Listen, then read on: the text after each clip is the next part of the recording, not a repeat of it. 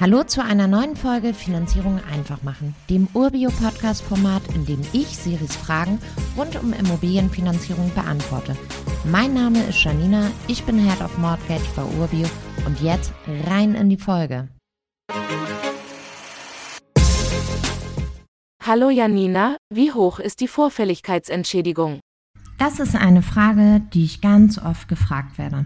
Zuerst einmal, eine Vorfälligkeitsentschädigung fällt nur an, wenn du vor Ablauf der Zinsbindung zurückführst an die Bank. Das Wichtigste, wenn du ein Darlehen mit einer Zinsbindung von mehr als zehn Jahren abgeschlossen hast, dann hast du das gesetzliche Sonderkündigungsrecht, welches besagt, dass du zehn Jahre nach der Vollauszahlung jederzeit unter Einhaltung einer sechsmonatigen Kündigungsfrist das Darlehen ohne Vorfälligkeitsentschädigung zurückführen kannst. Jetzt aber mal zu dem anderen Fall. Du hast ein Darlehen über zehn Jahre Zinsbindung abgeschlossen. Das heißt, die Bank rechnet auch zehn Jahre lang mit den vereinbarten Zinsen. Wenn du jetzt zum Beispiel nach fünf Jahren das Darlehen schon zurückführst, dann entgehen der Bank auch Zinsen. Aber hier zählt, es fällt nur eine Entschädigung an, wenn die Bank das Geld für weniger Zinsen rausgibt als an dich. Und diesen Schaden, den musst du dann tragen.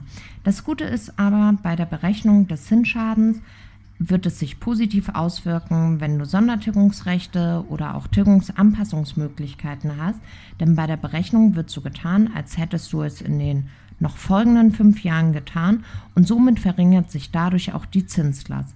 Jetzt sind wir aber gerade an einem ganz besonderen Punkt. Die Zinsen sind gerade höher als bei dem Abschluss der letzten fünf Jahre. Da freut sich die Bank eher, dass du das Darlehen zurückführst und die Bank es zu höheren Zinsen neu vergeben kann. Du kannst aber auch die Vorfälligkeitsentschädigung umgehen, indem du einen Pfandtausch machst. Dazu habe ich dir in einer anderen Folge ja schon einiges erzählt. Auf alle Fälle, liebe Siri, kannst du dich immer an unsere Finanzierungsexpertinnen und Experten wenden, was hier in deinem konkreten Fall am meisten Sinn macht.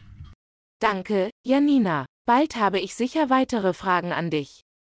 Natürlich immer her mit weiteren Fragen. Das gilt auch für alle, die hier zuhören.